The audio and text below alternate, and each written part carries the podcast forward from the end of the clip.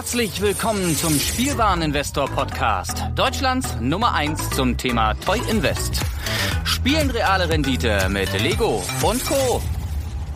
Ja, hallo und schön, dass du wieder dabei bist. Mein Name ist Lars Konrad und ich bin der Spielwareninvestor. Ja, ähm, wenn man mal Scheiße erzählt, dann muss man das auch zugeben und sich entschuldigen. Also real, ähm, ach, ich werde einen Teufel tun, ich werde mich nicht entschuldigen. Natürlich haben viele Leute eine Storno-Mitteilung bekommen, aber ich habe jetzt auch viele E-Mails erhalten von euch, die gesagt haben, okay Lars, nach dem letzten Podcast, so eine große Schande dann doch nicht. Also es haben sehr, sehr viele die peitschende Weide zu dem Superpreis erhalten, der über den WhatsApp Newsflash ging. Das freut mich riesig und veranlasst mich jetzt auch dazu zu sagen, dass Real vielleicht doch gar nicht so schlimm ist, wie ich persönlich immer denke. Von daher, good job, Real, zumindest in vielen, vielen Fällen. Und ich freue mich für euch, wenn ihr den geilen Preis abgrasen konntet. Und äh, ja, dann haben die anderen halt ein bisschen Pech gehabt, aber so ist das eben mal. Das kann eben auch bei anderen Anbietern passieren. Von daher, das wollte ich noch kurz sagen. Real. Es tut mir leid. Okay.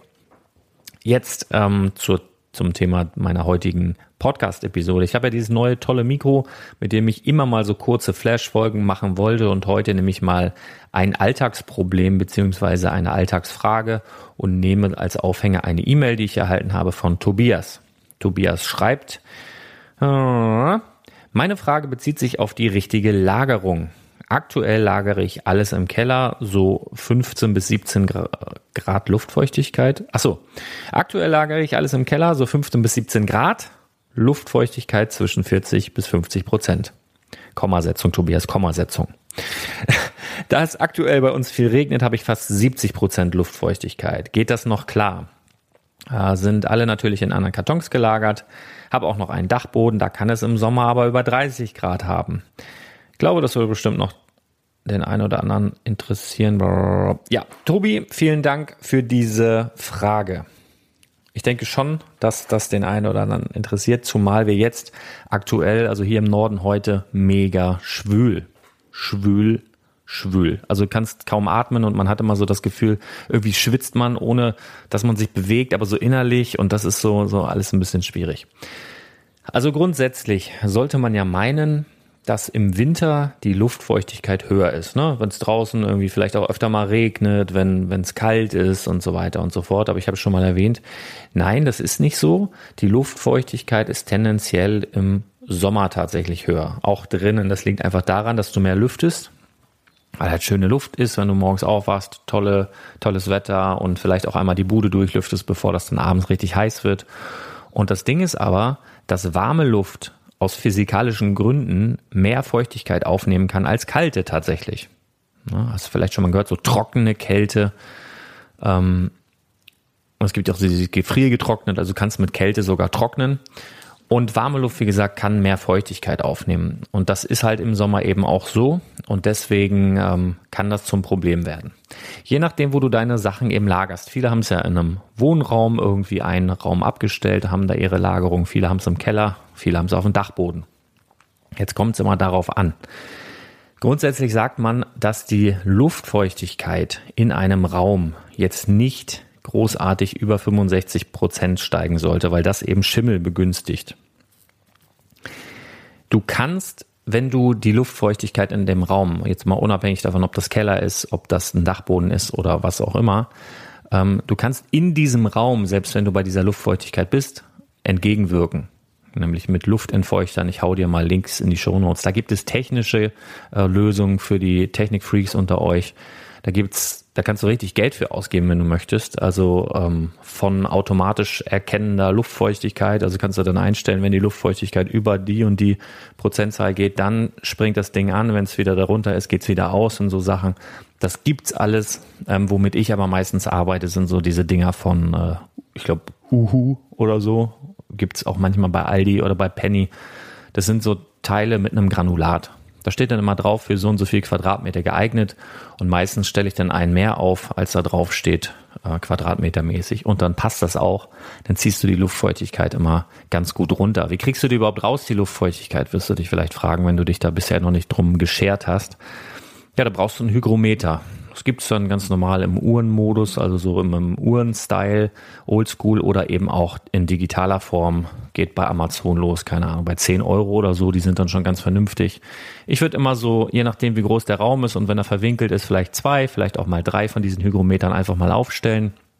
Da werdet ihr dann auch merken, dass so über den Tag verteilt ähm, die Luftfeuchtigkeit sich ändert. Also morgens vielleicht ein bisschen anders als abends.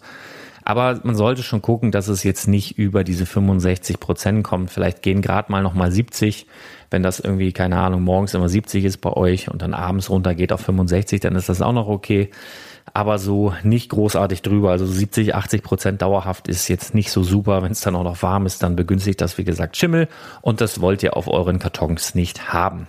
Ich sage ja sowieso immer meistens, äh, macht das Sinn, die im Regal zu lagern, schön luftig, also auf keinen Fall irgendwie dicht an irgendwelche Wände schieben, weil Schimmel entsteht meistens sowieso an Wänden, an Decken, in, in, in, in ja, in Ecken von Räumen, wenn dann da irgendwie Wasserdampf hinzieht und dann an der kalten Decke oder kalten Wand dann eben kondensiert, dann entsteht da Feuchtigkeit.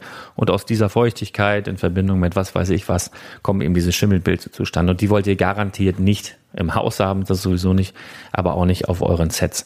Deswegen immer auf eine Luftfeuchtigkeit achten, im besten Fall so unter 65 Prozent. Die Trockenheit erreicht ihr eben mit solchen ja, Raumentfeuchtern. Trockene Luft, zu trockene Luft gibt es ja auch das Problem. Das habt ihr aber eher in Wohnräumen. Ne? Das kann dann auf die Nasenschleimhaut äh, sich auswirken. Musst du vielleicht öfter husten und sowas. Das ist aber kack, egal, wenn es jetzt rein um Lagerung geht. Da ist je trockener, desto besser, möchte ich fast meinen. Also das ist äh, völlig egal. Bei uns geht es nur darum, dass wir darauf achten, dass es eben nicht zu feucht wird ähm, in der Luft.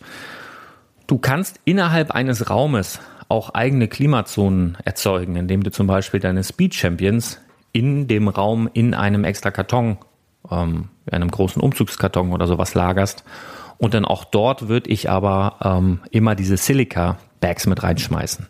Immer so zwei, drei von diesen Teilen, die kosten nichts. Ich hau mal die ganzen Links von den Sachen, die ich nenne, in die Shownotes rein, dann kannst du dir das mal angucken. Damit du dann in diesem Karton hast du wie so eine eigene, wie ein eigenes Ökosystem ist jetzt übertrieben, aber du hast halt, bist halt abgeschnitten vom Rest des Raumes. Im allerschlimmsten Fall sollte es wirklich zu Schimmel kommen, hast du es dann am Karton, am, am Umzugskarton aber das wollen wir auch verhindern. Aber wie gesagt, das wäre auch möglich. Und da dann, aber in diesen Karton würde ich immer noch diese kleinen Silica-Bags, das kennst du vielleicht, wenn du mal Schuhe gekauft hast, im Schuhkarton sind die meistens mit drin, so kleine weiße Tütchen, da steht immer drauf, do not eat, also bitte nicht essen. Ähm, schmecken auch scheiße. nee, aber darum geht's halt. Also einfach zu merken, unter 65 Prozent Luftfeuchtigkeit. Ähm, du kannst es gibt noch gewisse Unterschiede, das kann ich noch erwähnen, zwischen Dachboden und Keller beispielsweise. Du hast auf dem Dachboden im Sommer, das kommt immer darauf an, ist er isoliert, ist er nicht isoliert, aber ein Dachboden in der Regel, auch wenn er isoliert ist, wird meist ziemlich warm. Und das ist jetzt im ersten Moment eigentlich gar kein Problem. Das kann auch knallerheiß werden. Das ist jetzt nicht das Problem für deine Lego-Sets. Da wird sich nicht viel tun. Du musst halt nur gucken, dass du eben diese Luftfeuchtigkeit dort nicht so hoch hast. Was gefährlich werden kann, und das kann ich in diesem Zusammenhang auch nochmal äh, nennen, fast oder ne, ganz sicher noch gefährlicher als Schimmel, beziehungsweise du wirst es eher merken, ist Licht. Die Lego-Sets, die Umkartons sind so unfassbar lichtempfindlich, also ich mache das ja auch ab und zu so, dass ich so eine Tingeltour mache, wenn ich sehr, sehr viel Zeit habe über die Dörfer, mal hier, mal dort und mache mir den Spaß und gehe so in alte Spielwarenläden rein. Und teilweise siehst du dann, die haben dann so große Schaufenster noch und siehst da so Sets und denkst so von weiter weg, boah, irgendwas aus den 60ern oder 70ern, wie geil, ne? so schön voll verblichen und sowas. Und dann siehst du, ey, die Dinger sind gerade mal irgendwie drei, vier, fünf Wochen auf dem Markt. Aber wenn die halt im Schaufenster stehen und die Sonne darauf ballert, ist es unfassbar, wie schnell die Teile ausbleichen. Und das heißt, wenn du irgendwie ein Lager hast, irgendwie ein Zimmer und du die Sets in einem Regal direkt mit Sonneneinstrahlung von draußen lagerst, auch nicht gut. Also müsstest du dir entweder ein Rollo anschaffen oder dann auch die Sets in spezielle Kartons umlagern. Das ist nochmal ganz wichtig.